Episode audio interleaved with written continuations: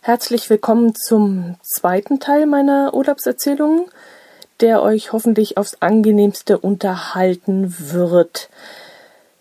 Ja, viel Spaß beim Hören kann ich euch nur wünschen. Wart ihr schon mal in Fritzlar? Ich bis zu diesem Urlaub noch nicht, aber der Mann, mit dem wir an unserem ersten Urlaubsabend auf der gleichen Restaurantterrasse gesessen hatten, hier vorne auf dem Campingplatz in Affoldern, der hat so dermaßen schwärmerisch davon erzählt, dass der Eindruck entstand, ja, dass wir Allgäuer wohl hinterm Mond leben müssten. Wie, Sie kennen Fritzlar nicht, hat er uns gefragt, da müssen Sie unbedingt hin. Eine ganz tolle Altstadt mit einem sehr, sehr großen Dom, hat er uns vorgeschwärmt. Naja. Okay, dann habe ich mir dieses Fritzlar also mal angeschaut, jedenfalls die tolle Altstadt und den großen Dom. Ich bin mit dem E-Bike hingefahren. Das sind dann ungefähr 19 fantastische Kilometer, weitgehend an der Eder entlang, auf hervorragend ausgebauten und ausgeschilderten Fahrradwegen, brettebene Wege, abseits von Straßen, kein einziges Schlagloch, die Übergänge von einem Weg zum nächsten ohne einen Absatz.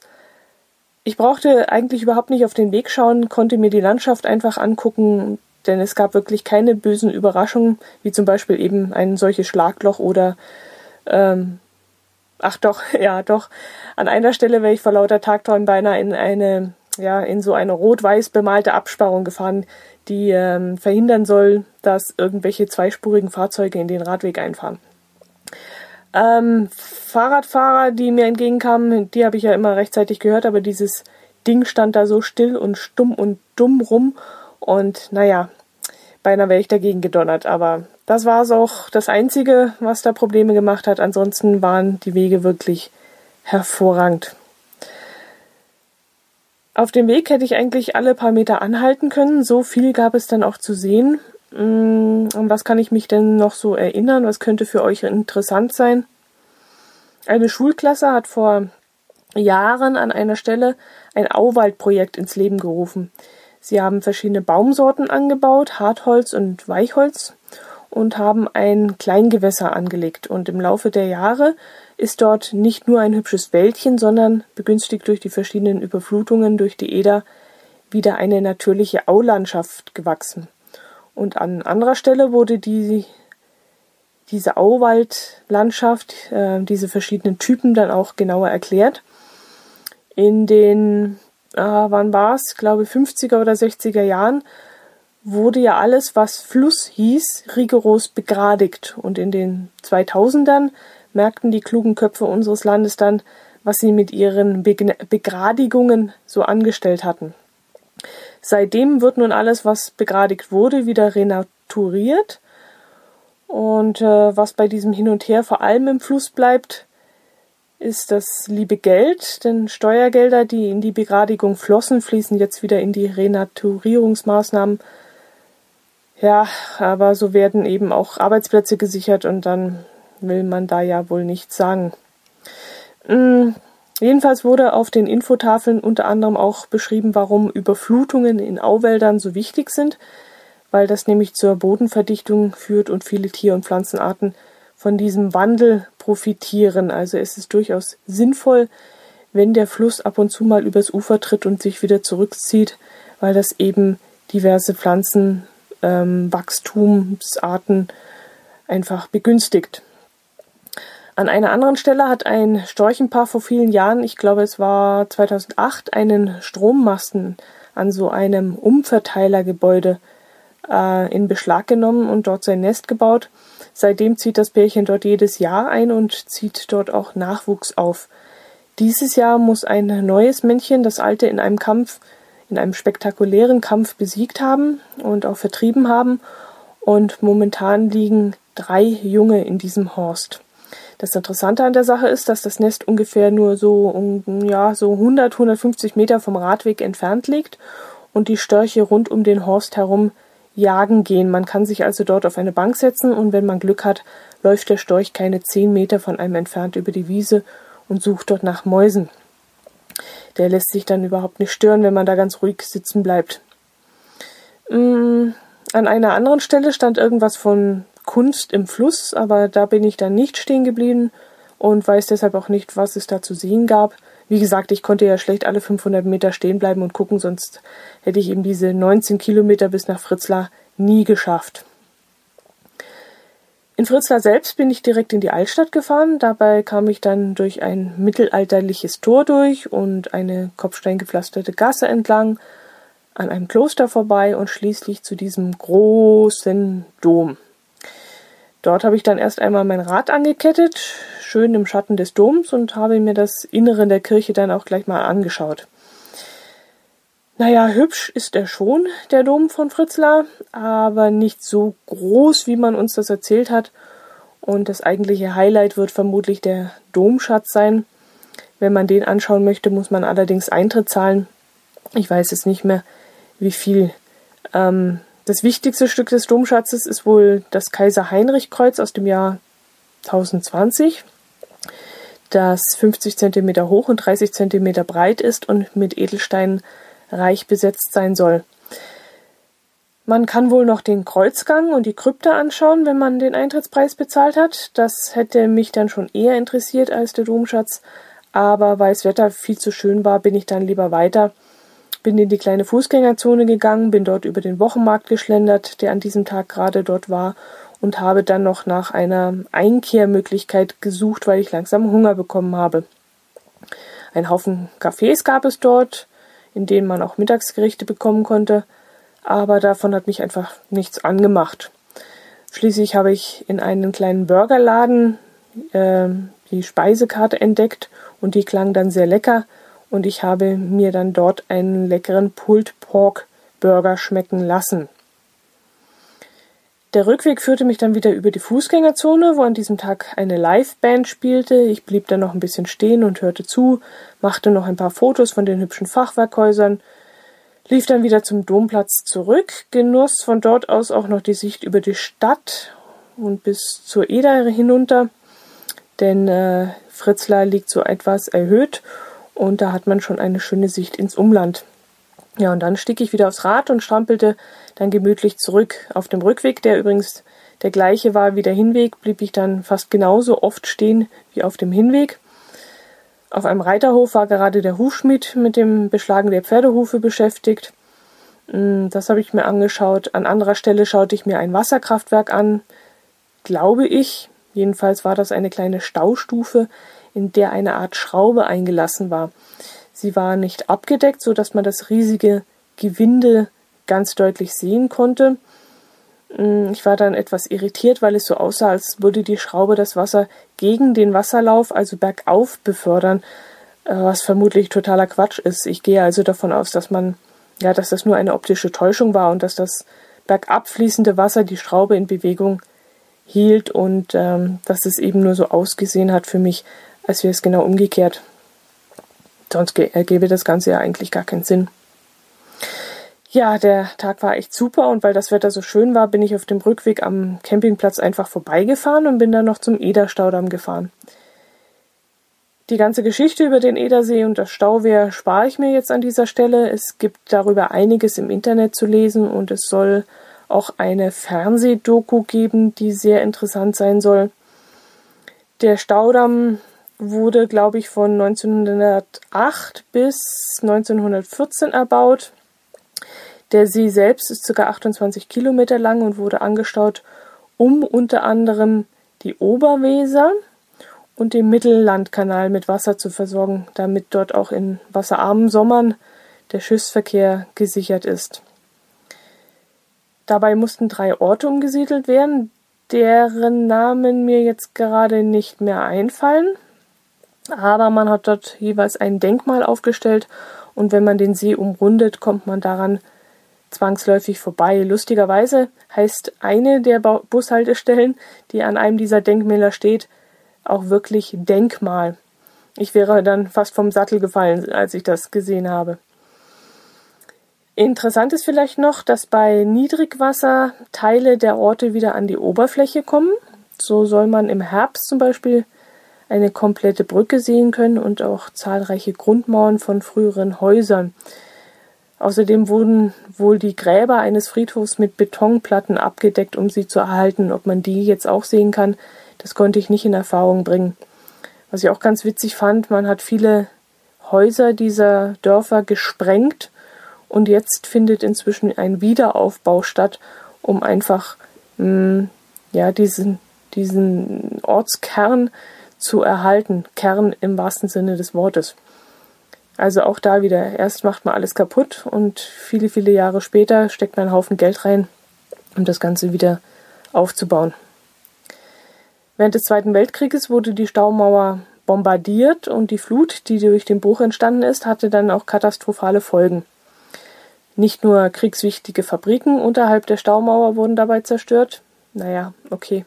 Was ja ganz gut war, wenn man das jetzt im Geschichtsverlauf sieht. Äh, wer weiß, wie lange das dann noch gegangen wäre, wenn solche Fabriken nicht zerstört worden wären.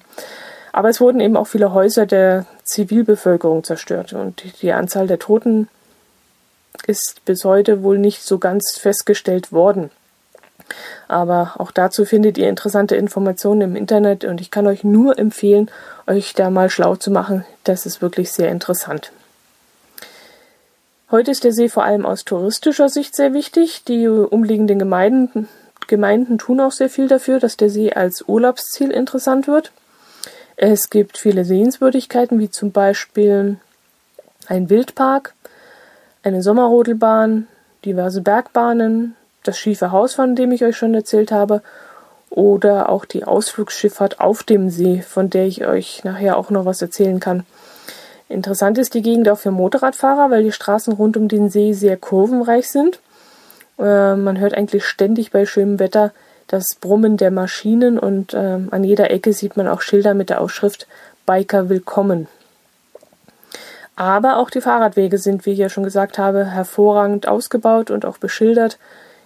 Hier geht auch irgendein Fernradweg entlang. Ähm, ich weiß nicht mehr welcher, irgendein hessischer der glaube ich so um die 300 Kilometer lang ist oder so. Aber da dürft ihr mich jetzt nicht festnageln, das habe ich nur so nebenbei mitgekriegt. Und auch Tagesausflüge mit dem Fahrrad sind hier echt kein Problem, ähm, weil verschiedene EDA-Radwege äh, ausgeschildert sind und viele Busse mit Fahrradanhängern ausgestattet sind. Ähm, der Busverkehr ist allerdings hochkompliziert. Erstens fährt der Bus von Affoldern, als Beispiel jetzt mal, nur im Zwei-Stunden-Takt. Zweitens in den Ferien anders als außerhalb der Ferien. Als wochentags, als sonntags, als bei Vollmond, als bei Sonnenschein, als. Nee, Quatsch, natürlich nicht. Aber hier muss man schon fast studiert haben, um den ganzen Fahrplan zu kapieren. Also ich habe wirklich äh, die, die Wartezeit genutzt und habe den Fahrplan schier auswendig gelernt, weil er mich so irritiert hat und äh, ich nicht ganz schlau draus geworden bin. Außerdem haben nicht alle Busse Fahrradmitnahmemöglichkeiten. Das muss man auch wissen, wenn man hier vorhat, mit dem Fahrrad äh, und dem Bus irgendwelche Strecken zu verkürzen. Und äh, manche Busse fahren manchmal auch nicht genau die Strecke, die sie nur vor einer Stunde, nee, vor zwei Stunden äh, gefahren sind, mh, sondern plötzlich äh, eine andere Strecke, obwohl es die gleiche Linie ist. Also wie gesagt, es ist hier echt hochkompliziert und äh, ich habe nicht ganz durchgeblickt und auch nicht ganz billig. Mit dem Auto ist man hier jedenfalls wesentlich besser aufgehoben und ich habe auch viele PKWs gesehen, die hinten drauf so einen Fahrradständer hatten und die Fahrräder dann dort drauf geladen haben. Es gibt auch überall die Möglichkeit, die Autos abzustellen auf Parkplätzen und von dort aus seine Runden zu drehen. Also ich würde sagen, wenn man hierher fährt, nicht unbedingt mit dem Bus und Bahn, sondern lieber mit dem Auto. Ja, und dann ist es natürlich ganz cool, wenn man ein E-Bike hat, denn äh, hier ist es auch manchmal ziemlich hügelig und äh, da bietet sich das wirklich an. Gut, wo war ich jetzt wieder? Äh, Ederstaumauer. An der Ederstaumauer selbst ist alles ziemlich touristisch, Souvenirläden und auf mich auch nicht sehr einladend wirkende Cafés und Restaurants gibt es dort. Äh, Dafür wurden aber zwischen der Staumauer und diesen Kitsch-Cafés verschiedene Gestaltungselemente installiert, die alle irgendetwas mit Wasser zu tun haben. Und das fand ich dann ganz witzig, weil ja das Element Wasser gerade an diesem Stausee besonders wichtig ist und äh, dass man dann den Raum, den leeren Raum zwischen diesen beiden Bereichen mit zum Beispiel kleinen Bächen gestaltet oder diverse Kunstbrunnen oder auch der Kinderspielplatz hatte, glaube ich, auch Wasserspiele mit eingebaut. Das fand ich dann schon sehr toll. Die Staumauer selbst ist aber natürlich das Highlight dort und ist auch sehr beeindruckend. Ich mag ja Bau Bauwerke, die Ende des 19., Anfang des 20. Jahrhunderts gebaut wurden, also so die Kaiserzeit und so. Da war ja immer alles sehr wuchtig und militärisch und äh, das finde ich immer sehr beeindruckend. An einem Tag habe ich dann eine Schifffahrt auf dem Edersee gemacht und äh, ja, das kam, das kam so. Mm. Es sah ganz nach einem verregneten Tag aus und äh, so ließ ich das Fahrrad an dem Tag stehen und kämpfte mich durch diese Busfahrpläne. Um 11.06 Uhr sollte die Linie 510 zur Bergseilbahn nach Waldeck fahren. Die zwölfminütige Busfahrt kostete mich dann auch 3,30 Euro. An der Bergseilbahn angekommen löste ich dann eine einfache Bergfahrt für 3,20 Euro und setzte mich dann in diese urige Kabine, mit der ich rumpelnd und knarzend die 200 Höhenmeter überwinden konnte. Mir ging es hier nicht um die paar Meter, aber ich hatte einfach meinen Spaß an dieser lustigen Kabinenfahrt. Ich hätte das natürlich auch alles laufen können, aber ich fand diese Kabine so lustig. Ich stelle euch dann mal ein Bild von der Bahn ein, dann wisst ihr, was ich meine. Die kleinen Kabinchen, in denen nur zwei Personen Platz haben, sehen wirklich sehr lustig aus. Irgendwie hat mich das Ganze die ganze Zeit lang ans Sandmännchen erinnert. Ich habe keine Ahnung, wie ich darauf gekommen bin. Äh, aber wenn das Sandmännchen aus einer dieser Kabinen rausgeschaut hätte, ich hätte mich echt nicht darüber gewundert. Oben angekommen bin ich dann erst einmal zu einem Aussichtspunkt marschiert, der auf dem sogenannten Märchenweg liegt, einem Themenwanderweg, der hier am Edersee vorbeiführt. Die Gebrüder Grimm müssen in irgendeiner Weise mit der Gegend verbunden sein. Ich habe mich aber nicht näher mit dem Thema befasst, aber die Gebrüder Grimm sind hier eigentlich allgegenwärtig. Von dem Aussichtspunkt hatte ich dann auch einen tollen Blick über einen kleinen Teil des Edersees. Ich habe euch ja schon erzählt, dass die Gegend sehr bewaldet ist und der See sich sehr in die Länge streckt. Deshalb hat man den See vermutlich nie ganz in der Übersicht, außer man würde vielleicht in ein Flugzeug oder in einen Ballon steigen. Von diesem Punkt aus konnte ich auch zum Schloss Waldeck rüberschauen, zu dem ich dann im Anschluss auch gelaufen bin. In dem Schloss befindet sich ein gehobenes Restaurant und eine Wurstbude. Ja, echt. Ich traute meinen, ja nicht meinen, meinen Augen nicht, sondern eher meine Nase nicht, als ich in den Schlosshof, Schlosshof kam und dort äh, alles nach Bratwurst roch. Das passte so gar nicht dahin. Wenn es jetzt Dünnede gegeben hätte, ähm, ja, wie heißen die nochmal? Wie heißt dieses Fladenbrot mit Speck und Frischkäse oder sowas ähnliches noch drauf? Äh, ich komme jetzt nicht drauf. Ich kenne sie als dünne der, aber da gibt's glaube ich einen anderen Begriff. Da komme ich jetzt nicht drauf. Wenn es das jedenfalls gegeben hätte, das hätte irgendwie zu dieser Außengastronomie gepasst, aber Bratwurst, boah, das war so widerlich irgendwie. Im Schloss ist auch das sogenannte Burgmuseum untergebracht. Das äh, Wetter wäre an diesem Tag gerade richtig gewesen, um das Museum zu besichtigen. Keine Ahnung, warum ich das jetzt nicht gemacht habe. Meist bin ich dann irgendwie in diesem Moment zu faul und mach's dann doch nicht. Eigentlich doof, denn hinterher finde ich so einen Museumsbesuch dann doch immer toll. In Passau zum Beispiel, das Museum auf dieser Feste, daran denke ich auch heute noch gerne zurück. Das war richtig toll ja, ich muss mich da immer ein bisschen in den Hintern treten, dass ich so etwas mache. Naja, ich bin dann also nicht ins Museum, sondern bin über die Außenanlage spaziert, habe Fotos gemacht und noch einmal den Blick zum Edersee genossen und bin dann den Märchenpfad hinunter zur Seepromenade gelaufen. Eigentlich hätte ich jetzt Hunger gehabt, es war Mittagszeit, aber ich beschloss dann mit dem Schiff für 4,50 Euro zur Ederstaumauer zurückzufahren. Das Ausflugsschiff fuhr dann auch eine kleine Schleife, so dass ich sogar noch eine kleine Rundfahrt über den See genießen konnte und auch ein paar Fotos von der Staumauer vom Wasser aus machen konnte. Ja, und dann stieg ich direkt an der Mauer aus, wo ich tags zuvor ja schon mit dem Fahrrad gewesen war.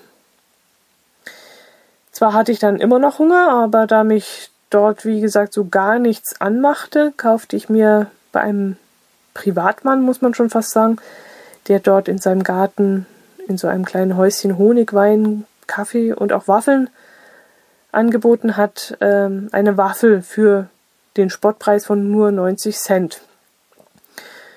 Ich ließ mir dann von diesem Mann noch was vom Wetter und von drei Frauen erzählen, die irgendwann mal in dieser Gegend vom Blitz getroffen worden waren und dabei ums Leben gekommen waren. Ach ja, und das äh, wäre vielleicht sowieso noch etwas, was ich erwähnen könnte. Die Leute hier in dieser Gegend sind wirklich wahnsinnig nett und offen.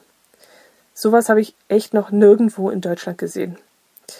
Also nett schon, das trifft man immer wieder in Deutschland, aber so offen auf einen zugehend. Also äh, in den meisten Gegenden laufen die Menschen ja mit einem Gesicht rum, das geradezu sagen möchte, sprich mich bloß nicht an, ich kann dir auch nicht weiterhelfen. Aber hier ist es ganz was anderes. Die Leute schauen einen sogar direkt an und warten darauf, dass sie mit dir in irgendeiner Art und Weise kommunizieren können. Ich habe in, wo war es nochmal? In, in Vega hieß der Ort.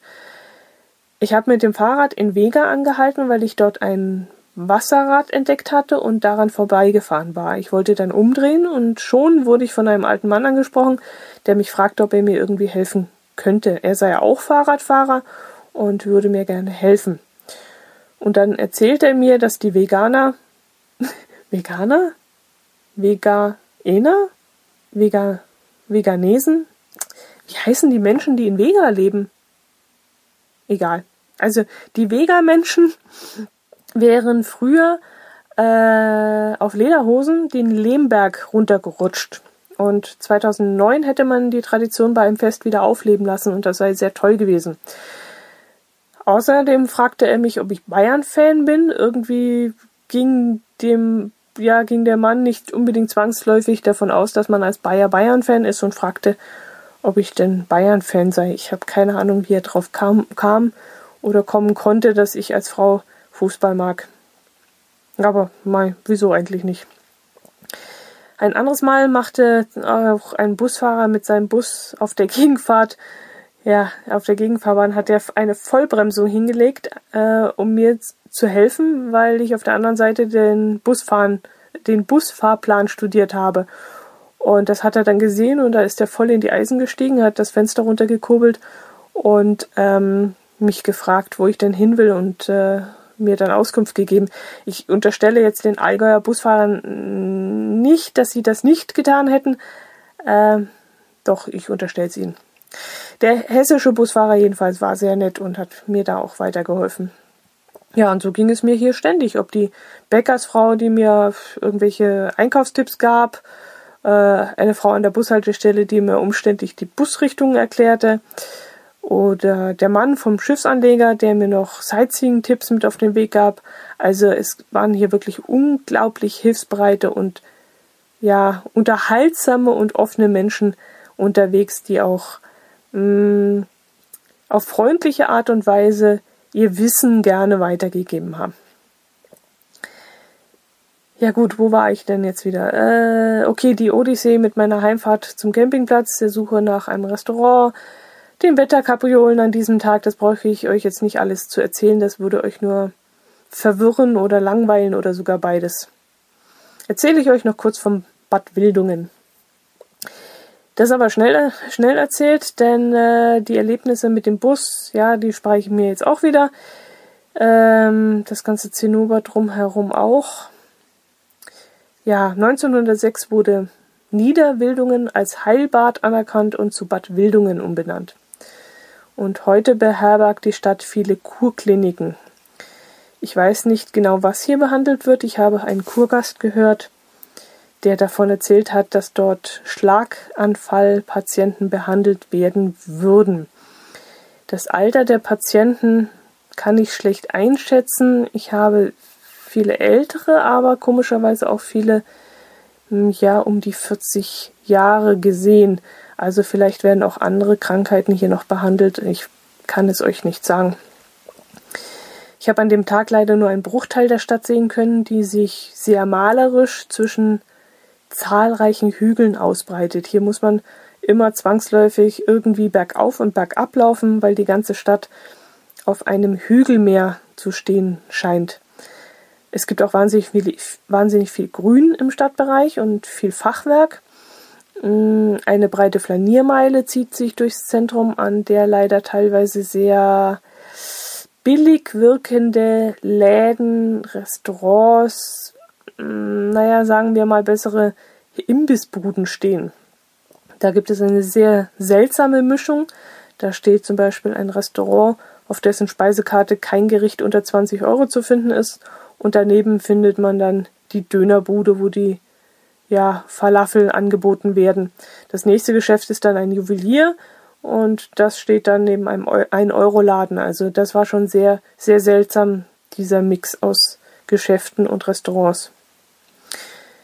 Ich bin dann Richtung Kirche weiter marschiert, weil ich dort das Zentrum vermutet habe und habe mir diese dann auch gleich von innen angeschaut. Die Kirche ist sehr schlicht, weshalb der Altar dann sofort ins Auge fällt, wenn man in die Kirche eintritt und dieser Altar mit dem Namen Wildunger Altar soll einer der bedeutendsten Flügelaltäre sein. Man kann sich dann im Inneren eine Beschreibung geben lassen, in der die einzelnen Bilder des Altars sehr anschaulich erklärt werden, welche Figuren darauf zu sehen sind, warum sie einen speziellen Gesichtsausdruck haben und was der Künstler damit andeuten wollte. Und teilweise sind dann versteckte Andeutungen zu sehen, die man nicht erkennen würde, wenn man sich die Beschreibung eben nicht durchlesen würde. Also falls ihr wirklich mal dort in diese Kirche kommen solltet, äh, kann ich euch nur empfehlen, mal diese Beschreibung herzunehmen und euch die Mühe zu machen, das mal durchzulesen. Ich fand es sehr interessant. Dann wollte ich eigentlich noch nach den blauen Stühlen suchen, die in der ganzen Stadt verteilt sind und irgendwelche Sehenswürdigkeiten markieren. Aber das war trotz einer Broschüre, die ich mir besorgt hatte, sehr mühsam. Ich habe dann bald die Lust verloren und bin dann lieber ziellos durchs Zentrum spaziert an den Villen in der Bäderstraße ist das, glaube ich, bin ich entlang gelaufen, habe dann noch einen recht schlechten Eiskaffee dort getrunken. Ähm, irgendwann hat es dann wieder zu regnen angefangen und ich habe dann beschlossen, noch schnell ein paar Lebensmittel einzukaufen und den nächsten Bus zurückzunehmen. Noch einmal zwei Stunden auf den nächsten Bus wollte ich dann nicht warten und deswegen ist der Aufenthalt in Bad Wildungen nicht sehr lang gewesen. Aber ich bin dann einen Tag später noch einmal mit dem E-Bike hingefahren und habe mir dann noch einen Teil des riesigen Kurparks angeschaut und bin dann noch durchs ehemalige Landesgartenschaugelände gefahren, das ebenfalls sehr, sehr groß ist und äh, auch wirklich sehr hübsch gestaltet wurde. Es gibt dort verschiedene Abteile, möchte ich gerade sagen, in denen Pflanzen zu bestimmten Themen angeordnet wurden oder in denen auch irgendwelche Skulpturen zusammengefügt wurden. Mm, das Landesgartenschaugelände ist, ich kann es jetzt schlecht schätzen, aber ich würde sagen, vielleicht anderthalb Kilometer lang und vielleicht 200 Meter breit, vermute ich jetzt mal. Hier braucht man fast ein Fahrrad, um die ganze Stadt anschauen zu können, denn äh, das Ganze ist wirklich sehr breit gezogen und sehr hügelig und zieht sich auch in den Hügeln so äh, hindurch. Gut, am nächsten Tag, an meinem letzten Tag am Edersee, habe ich es noch einmal richtig krachen lassen. Ich wollte den Tag noch einmal in vollen Zügen genießen. Das Wetter war gut angesagt gewesen, allerdings verdunkelten dicke Gewitterwolken den Himmel am nächsten Morgen. Und ich war dann ziemlich hin und her gerissen, ob ich es wirklich wagen sollte, auf eine große Fahrradtour zu gehen. Ich wollte nämlich einmal um den ganzen Edersee fahren. Die komplette Strecke soll 50 Kilometer, 50 Kilometer lang sein. Bei mir waren es dann im Endeffekt 60, weil ich ja von Affoldern aus gestartet bin und äh, dann auch noch, jetzt lasst mich überlegen, ich habe noch einen kleinen Umweg gefahren. Ähm, ja, das waren dann nochmal zwei, zwei Kilometer zusätzlich. Gestartet bin ich bei dicken schwarzen Wolken und ich war mir ziemlich sicher, dass sie im Laufe des Tages irgendwann mal nass werden würden. Doch ich kann es vorne wegnehmen, es blieb Gott sei Dank trocken und ich blieb auch trocken. Ich fuhr also von Affoldern zum Staudamm, der an diesem Tag menschenleer war. Keine Menschenseele war unterwegs, wie ausgestorben. Es war geradezu gruselig. Ich fand es wirklich sehr seltsam, dass ich so gar kein Menschen begegnet bin. Und das blieb dann auch bis zum Mittag so. Äh, dann kamen mir gelegentlich ein paar Fahrradfahrer entgegen. Aber ansonsten war wirklich alles menschenleer. Die Straßen, die Radwege, die wenigen Orte, durch die ich fuhr, da habe ich vielleicht mal einen Postboten gesehen, aber sonst war es wirklich wie ausgestorben. Ich habe echt keine Ahnung, wann am Edersee Hauptsaison ist, aber Ende Mai ist es definitiv nicht. Die Fahrradwege waren auch hier wieder in einem sensationellen Zustand und bis auf wenige Ausnahmen auch alle gut beschildert. Einmal habe ich mich, wie gesagt, verfahren, weil die Schilder etwas schräg angebracht waren und ich die Richtung falsch gedeutet hatte. Da bin ich dann mal einen Kilometer in die eine Richtung, habe dann gemerkt, es kommen keine Schilder mehr und bin dann wieder einen Kilometer zurück und dann habe ich den Anschluss auch wieder gefunden. Beim zweiten Mal stand vor den Wegweisern dann ein riesiger Lastwagen, der ähm, an einer Baustelle ein Fertighaus anlieferte. Ja, und dadurch fand ich dann keine Radwegeschilder und fuhr dann eine Abkürzung direkt über die Straße, aber ansonsten verlief alles eigentlich ziemlich geschmeidig. Etwas mehr als die Hälfte des Weges war geteert, die andere Hälfte führte über Waldwege. Apropos, die Seerunde kann übrigens auch in heißen Sommertagen, Hochsommertagen geradelt werden, denn ich würde sagen, drei Viertel des Weges, wenn es reicht, wenn nicht sogar mehr, verliefen im dichten, schattigen Wald. Und das bietet sich geradezu an, das wirklich bei herrlichem Sonnenschein zu machen. Es gab wunderschöne Ausblicke über die verschiedenen Abschnitte des Sees, auf kleine Segelboothäfen, auf Campingplätze. Ein Abschnitt des Weges heißt auch Urwaldsteig und der Wald trägt wirklich seinen Namen zurecht, denn das ist wirklich ein unglaublich schönes und wunderbar dichtes und eine wunderschöne Pflanzenwelt findet man da. Also wirklich, mir fehlen da die Worte. Es war wirklich traumhaft schön. Du hast dich wirklich gefühlt wie in so einem Dschungel. Also wenn ihr gerne Fahrrad fahrt und auch längere Strecken kein Problem für euch ist, dann macht wirklich mal am Edersee ein paar Tage Urlaub und fahrt diese Runde. Jetzt hatte ich ja auch noch schlechtes Wetter, relativ schlechtes Wetter und bei schlechtem Wetter ist die Landschaft ja meist nicht ganz so schön, weil die Sonne eben fehlt und das Licht fehlt.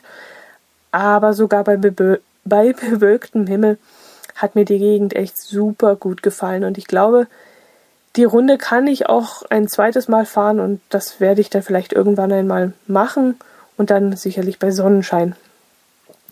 Wie lange man für die Strecke braucht, kann ich euch gar nicht genau sagen, weil ich nicht aufgepasst habe und auch sehr oft kurze Fotostopp eingelegt habe. Wann bin ich denn losgefahren? Vielleicht um 9 Uhr? 9, 9.30 Uhr? Könnte sein. Und um 14 Uhr war ich schon in Hemford wieder in der Kutscherstuben, wo man übrigens sehr, sehr lecker essen kann. Kann ich euch nur empfehlen. Da gibt es äh, zum Beispiel ein Schnitzel mit gedünsteten Pilzen, Zwiebeln und Speck, mit Spiegelei, Pommes und Salatgarnitur und das war wirklich sehr, sehr lecker und auch sehr reichlich.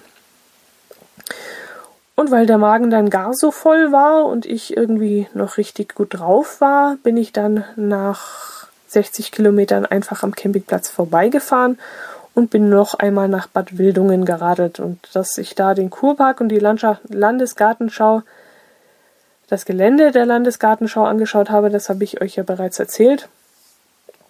Und zum Schluss standen dann ganze 90 Kilometer auf dem Tacho, was ich dann auch gleich ganz stolz vertwittert habe, denn das war wirklich mein persönlicher Rekord. Ja, auf den ich dann wirklich stolz war, trotz des Is von meinem Bike war ich sehr stolz, denn äh, früher hätte ich eine solche Strecke erstens noch nicht mal probiert zu fahren und zweitens hätte ich es auch niemals geschafft. Und so war ich wirklich den ganzen Tag unterwegs und äh, es ging mir abends auch dann ganz gut. Ich hatte dann zwar mal in der linken Wade eine Viertelstunde lang einen Krampf und habe verzweifelt versucht, den äh, wegzukriegen, aber ansonsten war eigentlich alles in Ordnung. Der Popo hat auch durchgehalten. Ich hatte ja die Radler Hose an und dann war alles im grünen Bereich. Gut, dann möchte ich jetzt schließen. Ähm, ich werde euch dann nächste Woche, äh, muss gerade mal überlegen, was ich euch dann erzähle. Warum, weshalb der Urlaub etwas äh, durcheinander gelaufen ist, das möchte ich euch eigentlich gar nicht erzählen. Das ist eine private Sache und das werdet ihr sicherlich verstehen, wenn ich das für mich behalte. Es ist leider so, dass ähm, wir den Urlaub dann abbrechen mussten und ich auch eine Zeit lang alleine am Edersee war und äh, den Urlaub alleine verbringen musste, bis dann, wie gesagt, der Abbruch kam. Ähm, das war alles sehr turbulent und, und belastend für uns und ähm, hat mit Erholung nicht wirklich viel zu tun. Aber so ist es manchmal im Leben und damit muss man einfach klarkommen. Und äh, ja, deswegen schließe ich auch heute hier mal die Episode. Aktuell zum Zeitpunkt dieser Aufnahme, wie es ja sicherlich an der Soundqualität auch hört, ähm, nehme ich mit dem mobilen Gerät auf und äh, sitze hier auf dem Campingplatz, der inzwischen wie ausgestorben ist. Ich möchte nicht übertreiben, aber ich könnte mir vorstellen, dass ich der einzige äh, Bewohner hier noch auf dem Campingplatz bin. Nee, es gibt hier noch ein paar äh, Dauercamper, die an ihren Wohnwagen sind, aber äh, Urlaubsreisende sind hier definitiv keine mehr. Ich habe also die ganze Waschanlage, die Toiletten, alles für mich alleine. Und es ist schon ein etwas gruseliges Gefühl, dass ich hier auf dem riesen Gelände mit dem Wohnwagen stehe und um mich herum alles menschenleer ist. Gut, morgen geht's wieder nach Hause und äh, was dann im restlichen Teil meines Urlaubs passiert, das werde ich euch dann auf jeden Fall in der nächsten Episode erzählen. Macht es gut bis dahin und ähm, bleibt gesund. Das ist das Wichtigste. Servus.